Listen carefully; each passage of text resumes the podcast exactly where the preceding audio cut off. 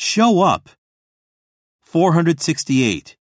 Mary never fails to show up to class on time.